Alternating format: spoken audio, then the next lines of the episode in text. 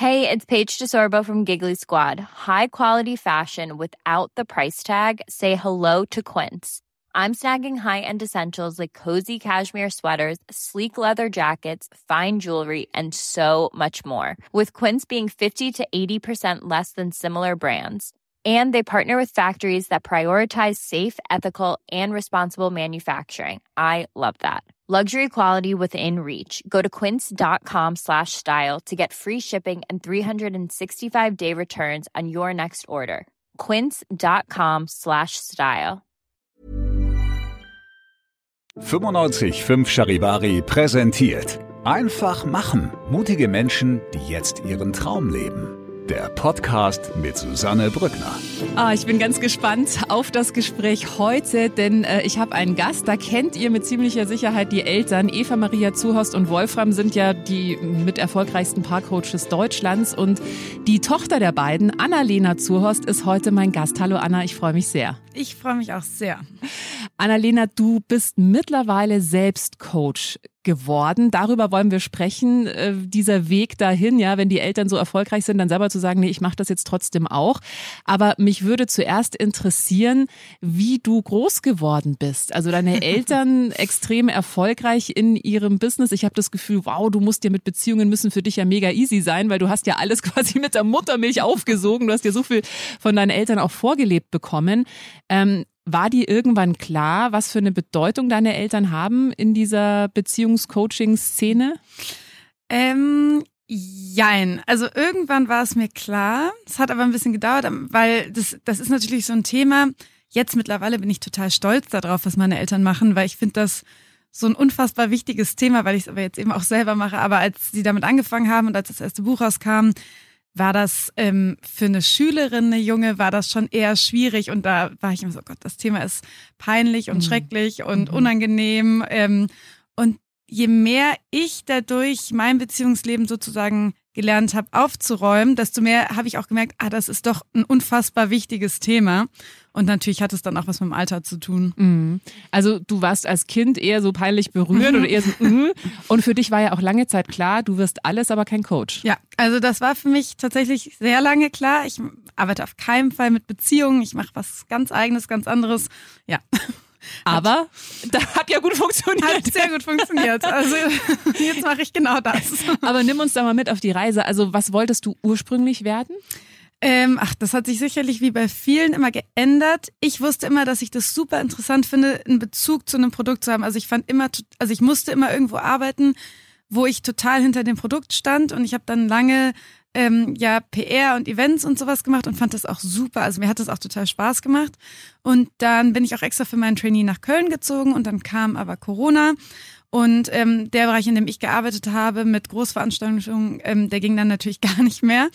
Und ähm, dann habe ich tatsächlich diese Zeit unfassbar für mich genutzt, sowohl beruflich mir zu überlegen, ist es das jetzt wirklich eigentlich wie auch menschlich mich weiterzuentwickeln? Und das war, glaube ich, so ein bisschen der Punkt, da kam so beides zusammen. Also ich habe dann auch echt in der Zeit immer geguckt, dass ich alleine war. Ich war, habe super viel Zeit mit mir verbracht. Das war so ein Punkt, wo ich auch sehr unzufrieden in vielen Lebensbereichen war. Das ist immer ganz interessant, wenn man so darauf zurückguckt, dass es jetzt gar nicht eine Ewigkeit her ist. Und es war wirklich so, bei meinem Freundeskreis hätte es besser laufen können. Die Stadt war nicht so richtig meins. Das ganze Thema Beziehung lief gar nicht.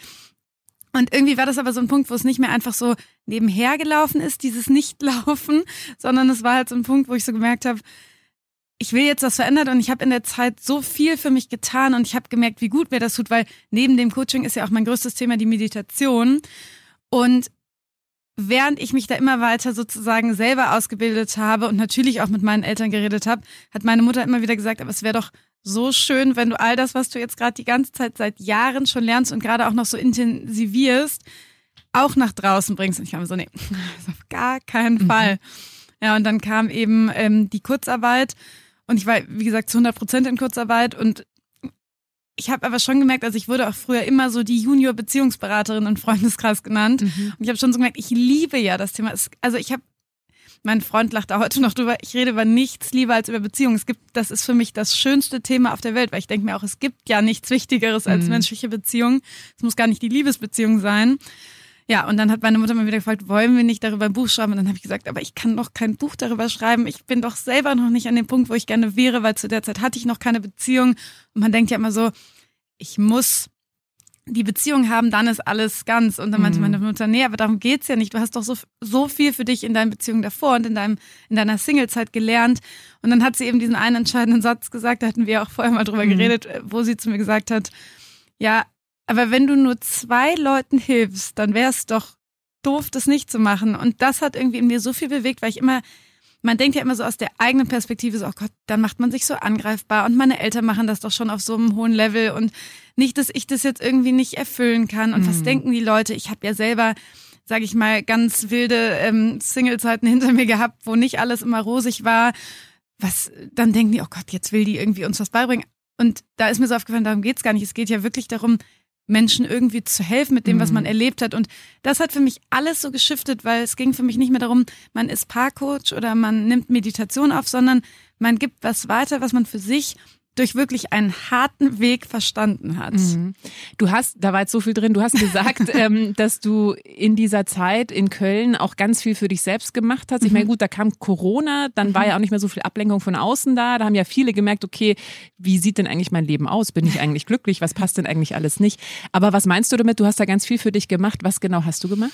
Ähm, also die Entscheidung mit Köln, vielleicht als Vorgeschichte, ich war davor für, für das Studium in München und ich habe München über alles geliebt, aber ich bin auch sehr in so einen Strudel gekommen, weil ich hatte früher immer recht viel mit Mobbing und Ausgeschlossensein zu tun und München war so der erste Ort, wo ich so richtig mich habe dazugehörig gefühlt. Mhm. Ich habe hier einen riesen Freundeskreis mir aufgebaut, aber ich habe mich auch nicht mehr richtig um mich gekümmert und irgendwie habe ich so richtig gemerkt, ich musste jetzt mal raus und ich hatte eh Lust nochmal umzuziehen und dann kam Köln ich habe so richtig, als ich in Köln angekommen bin, hatte ich eine total schöne Wohnung, in der ich mich sehr wohl gefühlt habe, was für mich immer ganz wichtig ist, habe ich so richtig gemerkt, ich muss mich jetzt auch richtig rausziehen, weil so wie mein Leben die letzte Zeit war, soll mein Leben nicht sein. Es war ehrlicherweise, es wurde es ein bisschen zu oberflächlich, es wurde so ein bisschen, es ist so wie an mir vorbeigezogen mm. und ich habe dann jeden Tag meditiert. Ich habe super wenig mit Freunden gemacht. Ich habe mir totale Zeit für mich genommen ich habe, ähm, ich bin selber zum Coaching und zum Therapeuten gegangen regelmäßig. Ich habe probiert, meine ganzen alten Sachen irgendwie mir nochmal so richtig hervorzuholen. Also weil dadurch, dass meine Eltern machen, was sie machen, war mir schon immer klar, dass es eine frühkindliche Prägung gibt und wie meine Beziehungen irgendwie in mein Leben mit einspielen. Aber manche Sachen muss man wirklich so richtig bewusst nochmal hervorholen. Und es gab so ein paar Schmerzen und das habe ich eben in Köln gemerkt, die, die wusste ich, dass sie da sind, aber ich wollte sie mir nicht richtig angucken mhm. und ich wollte sie nicht richtig fühlen. Und dafür war diese Zeit da um die wirklich nochmal so richtig zu fühlen. Weil ich bin immer der Meinung, wenn man seine Gefühle und seine ganzen alten Sachen einmal fühlt, dann haben die einen eben nicht mehr im Griff. Und das war halt diese Zeit, wo das alles mal gefühlt werden musste. Ja, so interessant, was du sagst. Ich habe vor kurzem mit Lotte gesprochen, mit der Sängerin, mhm. die erzählt hat, sie hat bei ihrem letzten Album alles ans Licht geholt. Sie hatte über Sachen gesungen, von denen ihre Eltern oder ihre Freunde überhaupt keine Ahnung hatten. Und sie hat gesagt, das Interessante, und das macht für mich total Sinn, das Interessante war, als sie dann das eben in den Texten so sich wirklich damit auseinandergesetzt hat und das eben nicht weggedrückt hat, mhm. sondern wirklich ans Licht geholt hat, dass sich ihr komplettes Leben dadurch auch verändert hat. Sie jetzt zum allerersten Mal in ihrem Leben eine unglaublich glückliche, erfüllte Beziehung hat. Mhm. Und das macht ja total Sinn. Ne? Also wenn du in dir aufräumst, dann hast du ja auch eine andere Resonanz nach außen. Also finde ich schön, dass du das ja eigentlich bestätigst. Ähm, aber du hast ja gesagt, du hast dann mit deiner Mama dieses Buch mhm. geschrieben. Mhm. Ähm, das heißt, wenn ich mich nicht liebe, wie soll mich jemand anders lieben? Wie ging es dir, als das Buch abgegeben war und es war klar, okay, es kommt jetzt raus, dein Name wird draufstehen und da wird es Reaktionen drauf geben? Ja, also das war genau dieser Moment, von dem du gerade eigentlich erzählt hast, weil danach hat sich bei mir auch alles verändert. Ähm, also es war schon sehr aufregend. Also ich habe zwischendurch immer wieder unfassbar gezweifelt. Oh Gott, was denken die Leute, die mich kennen, die wissen, was ich alles für Fehltritte gemacht habe weil ich immer so das Gefühl hatte, wenn ich so ein Buch schreibe, dann muss ich ja sozusagen allwissend sein und alles mhm. können und dann muss ich irgendwie wie fast erleuchtet sein mhm. und diesen Anspruch immer wieder wegzuschieben. Und dann war für mich auch immer klar, eben auch durch das erste Buch meiner Mutter, das Buch kann nur wirklich dazu da sein, Menschen zu helfen, wenn man sich so richtig in Anführungsstrichen nackt macht und mhm. wirklich ehrlich ist. Und das war schon, als es rauskam, richtig aufregend zwischendurch, aber auch, also ich weiß, dass im Vorwort ich darüber geredet habe, wie ich zum Beispiel in der Schule ähm, immer mit diesem Mobbing zu kämpfen hatte und immer, da fiel immer das Wort Pferdefresse. Mhm. Und wir haben, ich wollte es ins Vorwort schreiben und ich konnte einfach nicht. Ich habe mhm. immer angefangen zu weinen, als wir dieses Wort da reinschreiben wollten. Und das war so ein unfassbarer Prozess und deswegen ging es mir genau gleich, als dieses Buch fertig war. Und ich weiß noch, ich habe mich dann fünf Tage eingeschlossen, habe es tausendmal durchgelesen. Und ich war dann so eine Mischung aus, ich habe mich wirklich wie nackt gefühlt, weil ich mich damit so verletzlich gemacht habe, irgendwie in meinen Augen. Und ich war aber auch irgendwie so stolz und aufgeregt und es kam alles zusammen. Das war eben auch in der Zeit, wo ich in Köln entschieden habe, ich wusste noch nicht so richtig, wie es beruflich weitergeht. Ich hatte nämlich eigentlich noch mit dem Gedanken gespielt, bei der Agentur so Halbzeit zu bleiben und mir das eigene Halbzeit aufzubauen. Aber es war nicht klar, ob das in München geht. Und ich wusste aber, wenn es mir wirklich wieder, wenn ich mein Leben wirklich wieder leben will, muss ich zurück nach München, weil ich liebe es hier. Ähm, und jetzt kommt auch noch das Buch und dann bin ich nach München gezogen, wusste nicht so richtig, wie es weitergeht. Dann kam das mit dem Buch und dann habe ich unmittelbar danach auch meinen Freund kennengelernt. Also es ist so richtig, es war mhm. wie, es hat sich wie alles so gelöst, als dieses Buch rauskam. Das war unfassbar. Also es war mhm. sicherlich das Aufregendste, was mir in meinem Leben hier passiert ist. Also du hast gerade gesagt, du hast dich da total verletzlich gemacht, total nackt gemacht. Du hast das eben mit dem Mobbing Pferdefresse das mhm. da reingeschrieben. Hast du dich oder gab es einen Moment, wo sich das dann umgekehrt hat in so ein, okay, jetzt habe ich wirklich alles rausgepackt.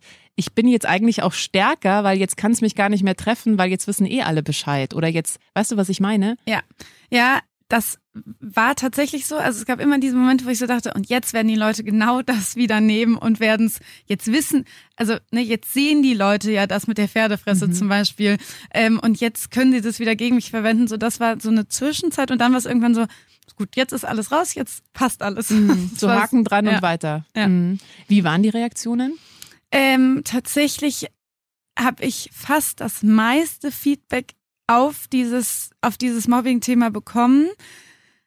Also es, es gab so zwei Sachen, die, glaube ich, die meisten Leute angesprochen hat. Und das ist ja immer ganz lustig, weil ich glaube ja sehr an Resonanz. Und es gab auch zwei Themen, die mich in dem Buch am meisten beschäftigt haben. Und das war eben diese Single-Zeit und dieses immer wieder irgendwie jemandem hinterherrennen und der Klassiker. Und es war eben dieses Mobbing-Thema und das war auch das, wo ich am meisten Feedback zu bekommen hat, wie erleichternd es ist zu hören. Und da kam echt sehr, sehr liebe Nachrichten zurück, muss mhm. ich sagen. Ja. Ähm, jetzt könnte man ja denken, okay, die Tochter von den erfolgreichsten Paar-Coaches äh, Deutschlands, naja gut, die wird mit Beziehungen jetzt nicht groß Probleme haben, weil die hat ja, weiß ja, wie es geht eigentlich, ja, oder müsste wissen, wie es geht. Wie ist die Realität? Also das stimmt gar nicht. also, weil ich meine, das ist wie bei jedem Kind und ich glaube, ich würde sagen, ich bin schon sehr stur. Ich habe mich so sehr dagegen gesträubt. Ich habe im Zweifelsfall da oft nichts angenommen. Ich habe meinen Eltern auch irgendwann nicht mehr so viel erzählt, weil es gab schon einen Teil in mir, der wusste, dass sie wissen, worüber sie reden. Das ist über die Jahre immer mehr gekommen und der dann auch nicht belehrt werden wollte, weil es war schon so, wenn ich meinen Eltern irgendwie erzählt habe, der hat jetzt irgendwie mich, weiß ich nicht, geghostet, dann haben meine Eltern eigentlich nie gesagt, hoch, dieses sag jetzt mal Schwein, mhm. sondern dann haben sie immer gesagt, ja, und was hat das mit dir zu tun? Und ich habe es gehasst. Wirklich, das war immer. Und irgendwann habe ich es halt sehr wertgeschätzt und dann habe ich mir immer überlegt, will ich das jetzt wieder über mich wissen oder will ich es nicht wissen?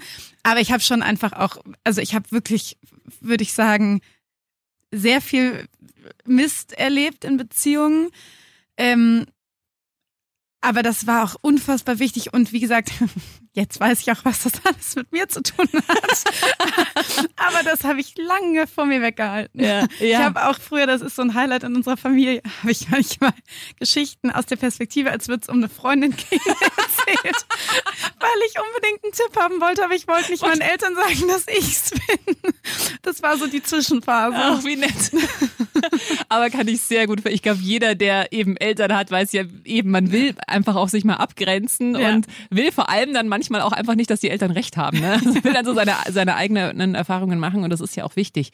Ähm, Du hast ja dann eine Coaching-Ausbildung gemacht, mhm. soweit ich weiß, und hast dich dann, du hast erst gesagt, du wolltest so 50 Prozent noch in der Agentur, mhm. 50 Prozent dein eigenes. Wie ging es da weiter? Ähm, das in der Agentur war so ein bisschen an bestimmte Faktoren geknüpft und die sind gar nicht, weil sie, also ich hatte das mit denen schon alles vereinbart, ähm, aber der Kunde, um den es ging, war dann kein Kunde mehr und deswegen hat sich das sozusagen automatisch erlebt, äh, erledigt. Und dann bin ich nach München gekommen und habe halt noch nicht so richtig auf mich vertraut, dass ich das jetzt wirklich Vollzeit machen kann und habe dann immer so zwischendurch nach irgendwelchen Teilzeitstellen in dem Bereich gesucht und habe dann irgendwie nach dem ersten Interview gemerkt, nee, ist, also jetzt ist leider der Punkt gekommen, jetzt reizt mich nichts anderes mehr, jetzt will ich nur noch das machen. Und dann war relativ schnell klar, es gibt immer so Sachen, das ist wie mit den Beziehungstipps von meinen Eltern, so die weiß man, aber die will man nicht wissen. Und ich wusste auch, wenn ich jetzt nicht das komplett riskiere und da komplett reingehe, dann wird das auch nicht so, wie es werden könnte. Und ähm, ja, dann, dann habe ich das einfach direkt ganz angefangen. Und das ist ja nicht so, also ich glaube, viele denken immer, dass ich hauptsächlich coache. Das ist gar nicht so. Ich liebe das mit dem Coaching, aber ich könnte das jetzt niemals fünf Tage die Woche machen, ähm, sondern ich mache zur Hälfte das und zur anderen Hälfte mache ich eben ja diese, diese Kurse und vor allem dieses Thema Meditation auch sehr viel. Ähm, und so ist das für mich jetzt eigentlich ein super, ja, eine super Mischung. Mhm. Wie alt bist du? Ich bin jetzt 28. 28, ja. ja 28 und äh, hast schon dein eigenes Business quasi. Ich würde gerne äh, ein bisschen mehr mit dir auch über das Thema Meditation sprechen. Mhm. Warum ist es für dich so wichtig? Warum ist es so ein großer Teil in deinem Leben? Ja, also ich ähm, bin, glaube ich, nie der richtige Ansprechpartner, der einem genau erzählt, inwiefern das welchen Ursprung hat, sondern für mich war die Meditation und ist es nach wie vor was unfassbar pragmatisches. Also es gibt immer diese Geschichte, ich habe das erste Mal heimlich meditiert, weil meine Eltern haben schon, also meine Mutter hat es schon sehr früh gemacht und ich habe es natürlich abgelehnt, klar. Und dann war das irgendwann so, dass ich im Bus immer so ein bisschen verarscht wurde ähm, auf dem Weg zur Schule. Und dann meinte man nur, jetzt setz dich doch einfach mal hin, mach dir die Kopfhörer ins Ohr und die könnten ja auch denken, du hörst Musik. Und das war so der erste Moment, wo ich, es ist ein Alltime-Klassiker bei uns, Feeling Secure gehört habe. Es ist eine fünf Minuten Meditation gewesen einfach nur, um in diesem Bus irgendwie meine Stellung zu bewahren. Und so ging das bei mir tatsächlich mit der Meditation weiter. Ich habe es dann ewig nicht gemacht. Und immer wenn es bei mir schlecht lief, habe ich meditiert. Mhm. Also ich habe meditiert, um mich auf Prüfung vorzubereiten. Ich habe meditiert, um mich auf ein Date vorzubereiten. Ich habe meditiert, um, wenn ich traurig bin, mich besser zu fühlen. Ein Klassiker war bei mir auch, das habe ich dann so ein bisschen an meine Freunde weitergegeben. Jeder kennt es, glaube ich, wenn man so ein total aufgeregtes Wochenende hatte und man fährt dann sonntags mit dem Zug zurück und dann geht's, geht wie so ein Schwaller von schlechten Gefühlen los. Und da habe ich dann auch immer meditiert. Und für mich war das immer so der beste Hebel, um wirklich meinen Zustand zu drehen. Und dafür ist für mich die Meditation, also gerade in Beziehungen, ich habe auch echt lange sehr mit Eifersucht gekämpft. Ich würde jetzt immer noch nicht sagen, es ist 100 Prozent weg, aber es ist eine Steigerung sicherlich von 90 Prozent, wie viel es weg ist.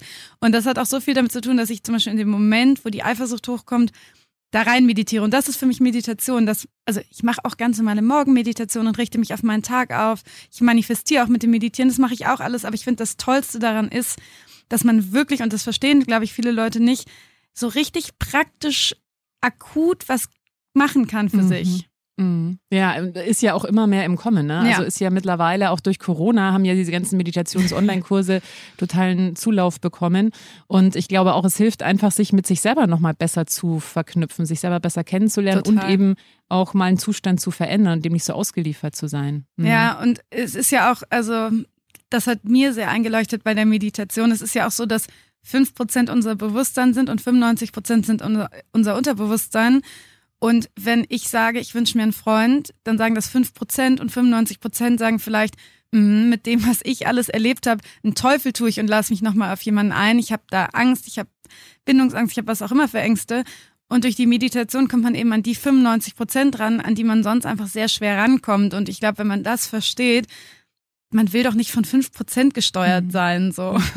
Du hast ja gesagt, du bist in einer sehr glücklichen Beziehung, äh, hast aber auch schon ganz schön viel blöde Sachen mhm. erlebt, wie wahrscheinlich alle von uns. Was hat sich denn bei dir verändert, damit du so eine glückliche Beziehung jetzt hast? Das ist eine gute Frage. Also ähm, ich habe also gestern gerade wieder mit Freundinnen ähm, darüber geredet, die die, gleich, die Zeit von mir miterlebt haben. Und irgendwie habe ich auch so gesagt, das musste auch passieren. Also ich glaube, das Wichtigste, was ich tatsächlich machen musste, ist zu verstehen, warum mir das passiert. Also ich finde, es gibt immer so ein sehr greifbares Beispiel. Ich hatte so sehr lange so eine On-and-Off-Nicht-Beziehung, ähm, wo ich mich wirklich also so unfassbar aufgeopfert habe, also was ich da alles mitgemacht habe, aber nicht, weil ich das Opfer war. Und das war die wichtige Erkenntnis. Also ich habe immer gedacht, und warum will der nicht mit mir zusammenkommen? Und hm. Und ich war gar nicht bereit, jemanden wirklich an mich ranzulassen und es passiert nicht ohne Grund. Ich habe nicht einfach, der war nicht einfach doof. Der, der, der, der konnte das, was er konnte, ich konnte das, was ich konnte. Und ich konnte eben nicht viel, weil ich in meiner Beziehung davor und in der Beziehung von meinen Eltern relativ viel mitbekommen habe, was für mich dazu geführt hat, und das musste ich verstehen, zu sagen, ich lass keinen mehr an mich ran. Mhm. Und ich mhm. konnte nur die Art von Beziehung überhaupt leben. Alles andere wäre mir viel zu viel gewesen. Mhm. Da konnte er überhaupt nichts für. Und das war das Wichtigste eigentlich zu verstehen. Und das empfehle ich auch mal jedem. Schau dir an, wo du gerade in deinem Beziehungsleben stehst und wisse, das ist kein Zufall, sondern das ist ein Spiegel von dem, wo du gerade selber stehst. Und dann frag dich mal, womit das was zu tun hat. Also woher kommt das vielleicht? Welche Angst ist darunter? Wenn, weißt du, wenn du immer sagst, ja, und irgendwie nach einem Treffen melden die sich nicht mehr, was ist für dich das Angenehme daran, dass jemand dir nicht zu nahe kommt, dass jemand sich nicht direkt nach dem ersten Mal wieder meldet? Was ist vielleicht das Positive daran? Und wenn man das versteht, also als ich angefangen habe zu verstehen, oh Gott, jemand an mich ranzulassen, da kriege ich Todespanik, da hat sich angefangen, alles zu mhm. lösen. Mhm. Und ich, da braucht man auch manchmal ehrlicherweise Hilfe von außen. Also ich brauchte das auch. Ja. Entschuldige. Aber du warst nicht bei deinen Eltern quasi im Coaching, oder? Also du oder hast du dann auch manchmal, du hast ja gesagt, du hast das teilweise dann gesagt, das ist eine Freundin von mir hat da folgendes Problem.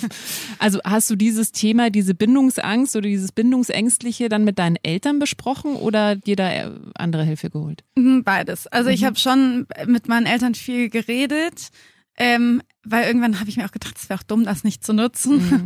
ähm, aber ich habe mir auch externe Hilfe geholt. Also ich habe mir auch noch einen Therapeuten geholt ähm, und ich bin bei allem, sei es die Meditation oder Coaching oder was auch immer, immer gar nicht so der Fan davon, dass man irgendwie sagt, ich mache das regelmäßig. Also für jeden das seine, das war nie mein Weg. Ich habe immer so gemerkt, und jetzt ist wieder so eine Phase, jetzt brauche ich Input von außen und dann habe ich wieder so einen Termin mir gemacht. Aber ich habe auch mit meinen Eltern drüber geredet, mhm. viel auch. Ja. Aber ich finde es gerade so wichtig, was du gesagt hast. Ähm, weil ja oftmals, und ich kenne das auch aus dem Freundeskreis, dann sagt die eine Freundin, oh Mann, ich lerne nur Männer kennen, die, keine Ahnung, sich eigentlich nicht festbinden wollen oder die noch verheiratet sind oder die sich nach einem Date nicht mehr melden.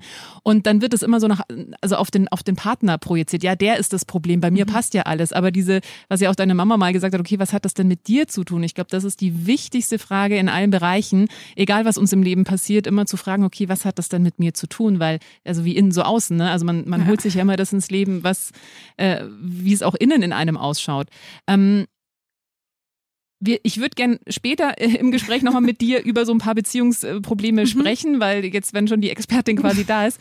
Aber ähm, lass uns vielleicht nochmal kurz weitergehen, diesen Weg von mhm. deiner Berufsfindung. Also du hast dann gesagt, okay, ich mache dann dieses Coaching, ähm, auch wenn meine Eltern da irgendwie sehr große Fußstapfen ähm, hinterlassen haben.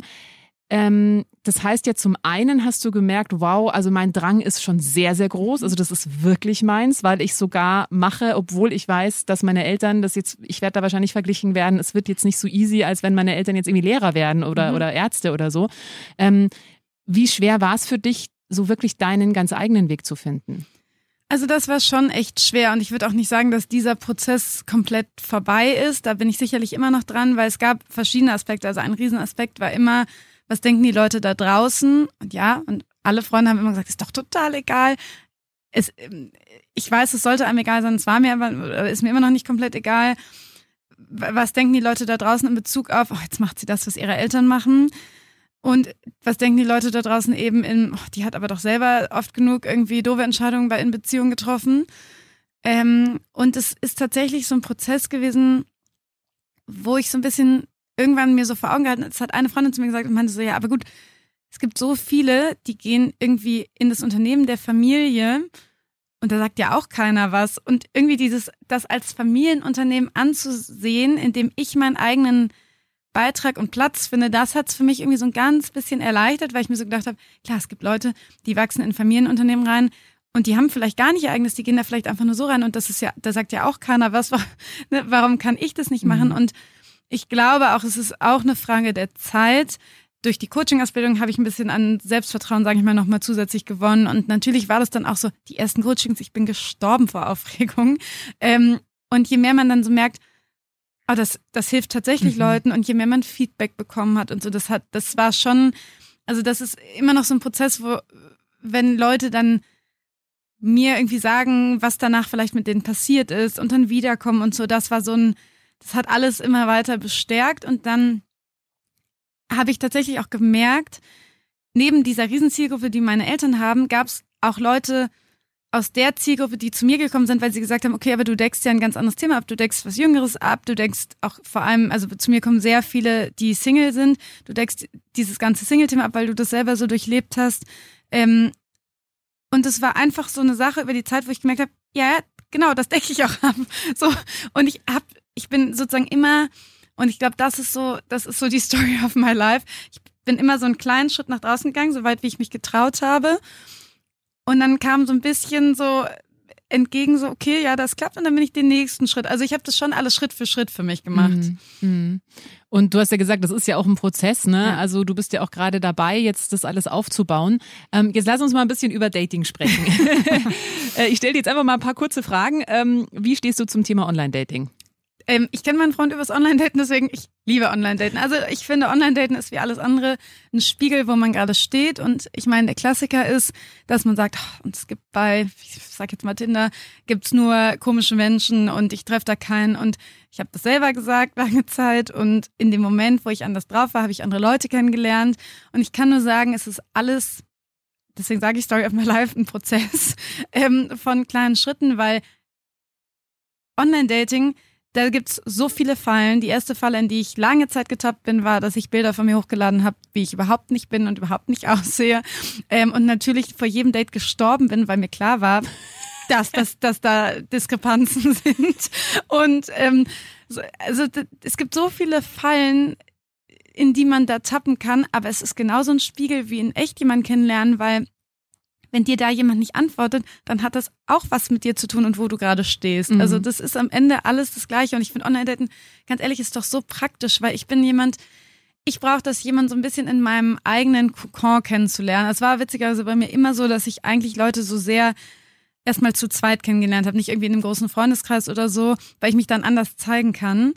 Und beim Online-Daten hat man ja eigentlich eine Wahnsinnschance, dass man mit jemandem erstmal ganz langsam sich zeigen kann, kennenlernen kann. Also ich finde Online-Daten super. Mhm. ähm, muss man in der Beziehung jeden Streit besprechen oder, oder jedes Konfliktthema besprechen? ähm, das ist eine gute Frage. Ich bin im Moment, setze ich mich damit sehr viel auseinander. Ich bin jemand, ich spreche alles an, zur Freude meines Freundes.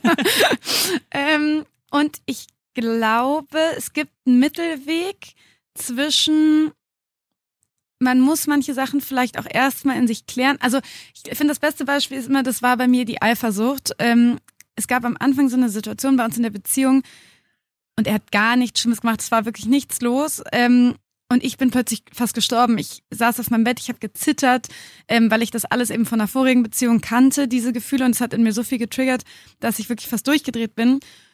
Und wenn ich nicht meine innere Arbeit machen würde, dann hätte ich wahrscheinlich ihn angerufen, wäre durchgedreht in mir hat alles danach geschrien, zu sagen, jetzt geh nach Hause. Mhm. Und es war wirklich nichts Schlimmes. Und ich glaube, das ist so mein, meine Sicht auf Streit. Man muss lernen, für sich zu erkennen, was hat was mit mir zu tun, wo muss ich gerade durch was durch. Und in dem Moment, er hat gar nichts gemacht, ich musste durch was mhm. durch. Es hätte jetzt nichts gebracht, hätten wir darüber gestritten. Und es gibt trotzdem immer Sachen, wo ich sage, es bringt nichts, Sachen in sich reinzufressen. Und ich glaube, da zu lernen, zu differenzieren, wann spreche ich was nicht an, weil ich Angst habe, was der andere sagt und wann spreche ich was nicht an, weil es wirklich nichts mit dem anderen zu tun hat. Und das ist, glaube ich, so das, was ich auch noch dabei bin, so zu lernen. Mhm. Äh, es gibt ja, jetzt gab es vielleicht schon immer, aber es ist jetzt gesellschaftlich auf jeden Fall auch angekommen oder wird auch eher akzeptiert, dieses ganze Thema offene Beziehungen, Polyamie mhm. äh, und ich weiß gar nicht, wie man es noch nennt, aber wie siehst du das Ganze? Also, ich finde das ehrlicherweise nichts. Also, ich finde so, wenn man merkt, irgendwann findet man keinen Weg mehr zusammen, weil sich so viel verändert hat oder weil man am Anfang vielleicht der Beziehung nicht ehrlich mit sich war oder sich nicht ehrlich gezeigt hat und sich dann trennt, das ist das Normalste der Welt und das auch scheiden lassen, das kann alles passieren. Aber, und da habe ich, glaube ich, nicht so eine ähm, ja, allgemeinheitstaugliche Meinung. Ich finde, so eine offene Beziehung hat schon viel damit zu tun, dass man sich nicht wirklich einlassen will. Und ich finde, sich einlassen ist wirklich, ich, ich weiß es aus meiner Erfahrung, eine der schwersten Sachen, die es gibt. Es ist nicht leicht, sich einzulassen. Man macht sich verletzlich. Man gibt sich jemandem ja wirklich irgendwo hin. Und für mich ist das ehrlicherweise so ein bisschen so ein Ausweg, sich wirklich, wie wir eben gesagt haben, nackt zu machen mhm. und wirklich jemandem sich anzuvertrauen, weil man hat ja immer diese Hintertür. Und ich finde, das ist eigentlich nicht das, worum es in Beziehung geht. Ich finde Beziehung, also man hat ja auch, also man, ja, dann sagen Leute, man hat mehrere Freunde, aber das ist einfach, finde ich, was anderes. So in Beziehung geht es darum, du hast einen Partner, mit dem möchtest du im Zweifelsfall vielleicht auch eine Familie haben, vielleicht auch nicht. Das ist eure Partnerschaft, wo ihr zusammen irgendwie durch was durch müsst. Und wenn da noch jemand immer als Hintertür drin ist, das, das, das ist nicht der Weg meines Erachtens. Bin ich 100 Prozent. ich habe da auch eine sehr unpopuläre Meinung ja. dazu. Mich hat es einfach interessiert, wie, wie du das Ganze siehst, ja. Aber weil das ja ja, würde jetzt zu weit führen, könnten wir jetzt komplett nochmal ein neues Ding, Kapitel aufmachen, aber ich glaube, das hat schon auch, äh, hat ja auch seine Gründe, warum immer mehr Menschen sagen, okay, ich will mich gar nicht so auf einen einlassen mhm. oder ich bin, tot, also ist ja nicht so bewusst oft, aber dass es einfach doch sehr viele Menschen gibt, die irgendwie eine Bindungsangst haben oder äh, bindungsängstlich sind und sich dann eher ja, also, sorry, ich will ja? gar nicht unterbrechen, aber dafür ist natürlich, und das ist das Einzige, dafür ist Online-Dating natürlich super schädlich, weil ich finde, beim Online-Daten hat man immer so das Gefühl, man ist wie im Kino, man konsumiert, man, ja. man swipet da durch, man geht da durch, man schreibt irgendwie tausend Leuten, hallo, hi, wie geht's? Und da ist ja eine Verbindlichkeit von minus tausend bei den meisten, was übrigens auch immer, finde ich, wichtig ist, im Hinterkopf zu behalten, wenn einem jemand nicht antwortet, man kennt sich nicht, der, der oder die schreibt vielleicht mit weiß ich nicht wie vielen anderen. Und das ist natürlich gerade was, wo, wo wir und die Generation nach uns was ganz, ich würde nicht sagen falsches, aber was sehr verwirrendes lernen, weil so ist Beziehung auch nicht gedacht, dass man irgendwie durchswiped und äh, man hat wie einen Katalog vor sich. Mhm. Also. Ja. Was würdest du denn allen Menschen raten, die aktuell Singles sind, Singles sind und sich äh, nach einer Beziehung sehnen? Mm, eine gute Frage. Ähm, also das, mein Tipp Nummer eins ist tatsächlich, sich ganz genau anzuschauen, welche Erfahrungen mache ich gerade im Daten, im Nicht-Daten. Vielleicht ist auch eben die Erfahrung, dass ich niemanden kennenlerne und wirklich mal zu überprüfen, was ist das Gute daran, dass ich gerade niemanden kennenlerne oder dass ich gerade nicht in eine Beziehung komme oder dass gerade sich der oder die andere immer nicht mehr meldet. Und das klingt immer wie so eine richtig dumme Frage, aber mir hat das total geholfen, weil das passiert uns nicht ohne Grund und wir vielleicht schützen wir uns vor irgendwas. Also irgendwas Gutes muss das für uns haben, sonst wäre es anders in, in unserem Leben. Und da wirklich mal ehrlich hinzuschauen, wenn ich, wenn ich mir jetzt mal wirklich ehrlich überlege, da wäre jemand, der hätte wirkliches Interesse an mir, könnte ich das überhaupt nehmen? Also wirklich so, ich sage immer, man muss fast ein bisschen spielerisch daran gehen, wirklich mal zu gucken, was zeigt mir eigentlich mein Datingleben vielleicht auch immer, immer wieder. Also ich kenne es bei den meisten so, dass sich das auch alles immer wiederholt, was man erlebt und irgendwann kann man da schon Muster rausziehen mhm. und sich mhm. das einfach mal ehrlich anzuschauen und nicht sich fertig zu machen und nicht zu sagen, oh ja Gott, stimmt, jetzt wo ich gucke, ich traue mich nicht, mich auf jemanden anzulassen, sondern zu merken, ah ja, ich habe anscheinend ein bisschen Sorge, mich auf jemanden einzulassen. Das heißt, ich muss einfach vorsichtig und gut mit mir umgehen, weil anscheinend habe ich da vielleicht was erlebt. Vielleicht weiß ich, was ich da erlebt habe, vielleicht nicht. Und jetzt muss ich einen Weg finden, wie die Angst vielleicht ein bisschen weniger wird. Und wegschieben bringt nichts, sondern anschauen und irgendwie zu wissen, die ist da. Die geht in jedes Date mit rein, die Angst. Ähm, und die muss ich jetzt an die Hand nehmen. Mhm. Das heißt also einfach die Verantwortung übernehmen ne? Ja. und nicht sagen, naja, die, die Männer sind einfach alle doof, die ich kennenlerne, sondern okay, es hat wohl auch irgendwie was mit mir zu tun. Ja. Ähm, Gibt es für dich so Red Flags? die man vielleicht am Anfang, also das passiert ja auch oft, ne? Also man ja. kommt in eine Beziehung und dann nach einem halben Jahr denkt man sich, um Gottes Willen, das passt ja alles gar nicht, aber diese Red Flags gab es ja meistens schon am Anfang und da wollte man die halt einfach nicht so wahrnehmen. Ja, also es gibt also es gibt viele Red Flags. Ähm, also für mich ist tatsächlich eine Reason, eine Reason, eine riesen Red Flag. Ähm, dieses Thema am Anfang Kontakt halten. Da bin ich auch so oft selber ähm, äh, nicht drauf aufmerksam geworden. Dieses, man merkt, wenn jemand interessiert ist. Also ich kann das jetzt, jetzt habe ich es gerade so parat von vor drei Jahren mit meinem Freund. Das war einfach irgendwie klar, dass wir uns äh, daten wollten und man merkt, ob jemand sich treffen will oder nicht. Ähm, und das ist, finde ich, eine der größten Red Flags, ist, wenn man von Anfang an jede Nachricht mit der Freundin durchspricht und dann irgendwie wartet man wieder vier Tage und der andere wartet fünf Tage und da kommt überhaupt gar kein Fluss rein. Ich finde, also ich finde die Kennenlernphase, die kann viele verborgene Red Flags mit sich bringen. Und vor allem dann, wenn man sagt, naja gut, aber es kann ja sein, dass vielleicht seine Oma gerade gestorben genau. ist und er jetzt gerade trauert oder der Hund verschwunden ist. Oh ja, ja. Hm, ja, also das und auch, aber auch da ist wieder das Wichtige, nicht zu sagen, ja und der, der ist so doof und der meldet sich einfach nicht. Red Flag, äh, der ganze und dann gibt's ja so Freundinnen, die sagen, ja der ganze Typ war von Anfang an eine Red Flag. Nee, das hat auch was mit dir zu tun und das mhm. ist wirklich, wie gesagt, ich habe eben noch gelacht, weil ich es gehasst habe, wenn meine Eltern das gesagt haben. ähm, und mein Freundeskreis ist sicherlich auch nicht immer happy, dass ich das immer sage. Aber dann auch direkt wieder, wenn man die Red Flag erkannt hat, zu verstehen, hm, und was, was hat das mit mir zu tun? Ja, ja. Also das heißt, die Anfangszeit, das Kennenlernen, ja. da sollte so eine gewisse, ein gewisser Flow drin sein. Da sollte ein gewisser Flow drin sein und da sollten auch nicht unbedingt direkt Spielchen drin sein. Ähm, also wie gesagt, nicht dieses und jetzt warte ich wieder und jetzt wartet der andere. Und ich bin auch ein großer Fan davon und dann erkennt man Red Flags viel schneller, wenn man sich mal vorher wirklich aufschreibt, was wünsche ich mir eigentlich, wie soll sich eine Partnerschaft eigentlich anfühlen? Also nicht, der soll jetzt irgendwie Pilot sein oder Astronaut oder was auch immer, sondern wie soll sich eine Partnerschaft anfühlen?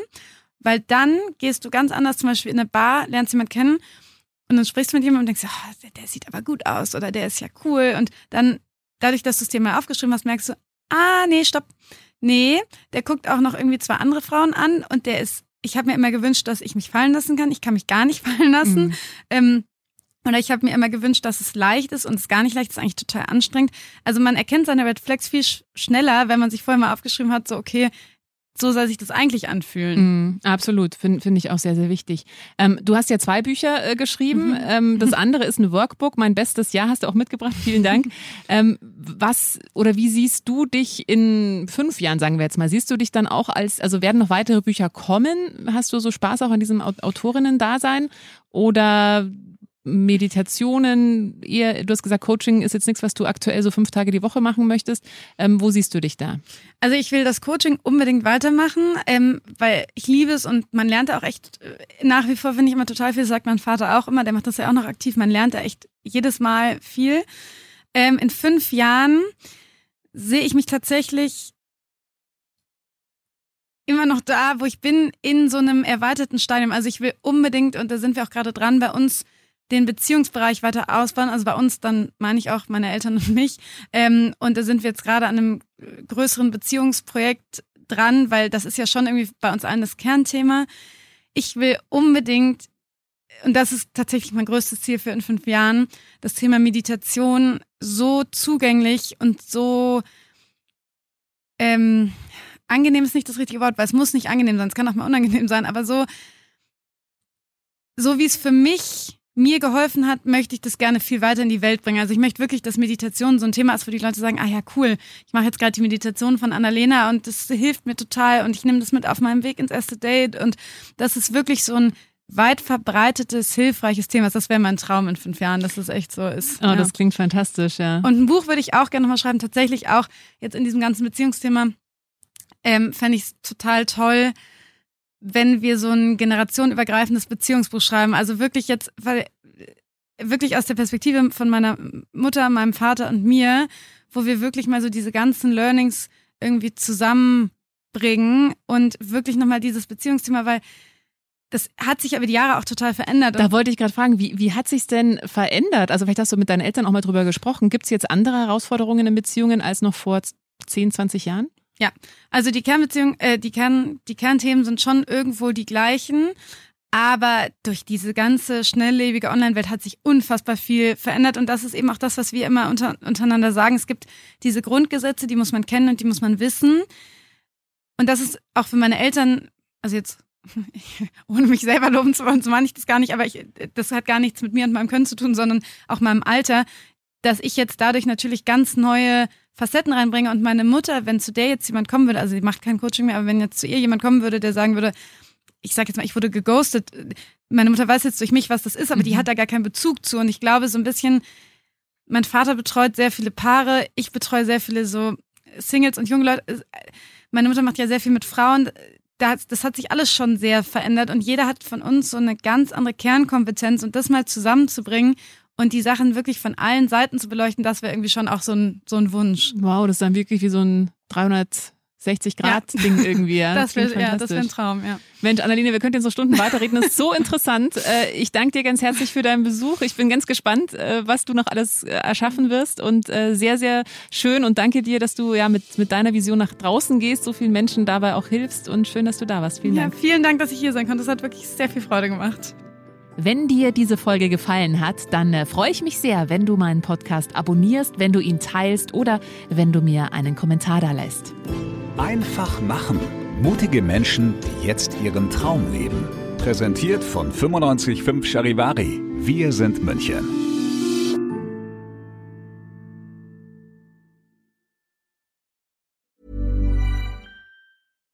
When you make decisions for your company, you look for the no-brainers. And if you have a lot of mailing to do, stamps.com is the ultimate no-brainer. It streamlines your processes to make your business more efficient, which makes you less busy. Mail checks, invoices, legal documents, and everything you need to keep your business running with stamps.com. Seamlessly connect with every major marketplace and shopping cart. Schedule package pickups and see your cheapest and fastest shipping options from different carriers. With rates up to 89% off USPS and UPS rates. And with the Stamps.com mobile app, you can take care of mailing and shipping wherever you are. Make the same no-brainer decision as over 1 million other businesses with Stamps.com. Sign up with Code PROGRAM for a four-week trial, plus free postage and a free digital scale. No long-term commitments or contracts. That's Stamps.com. Code PROGRAM.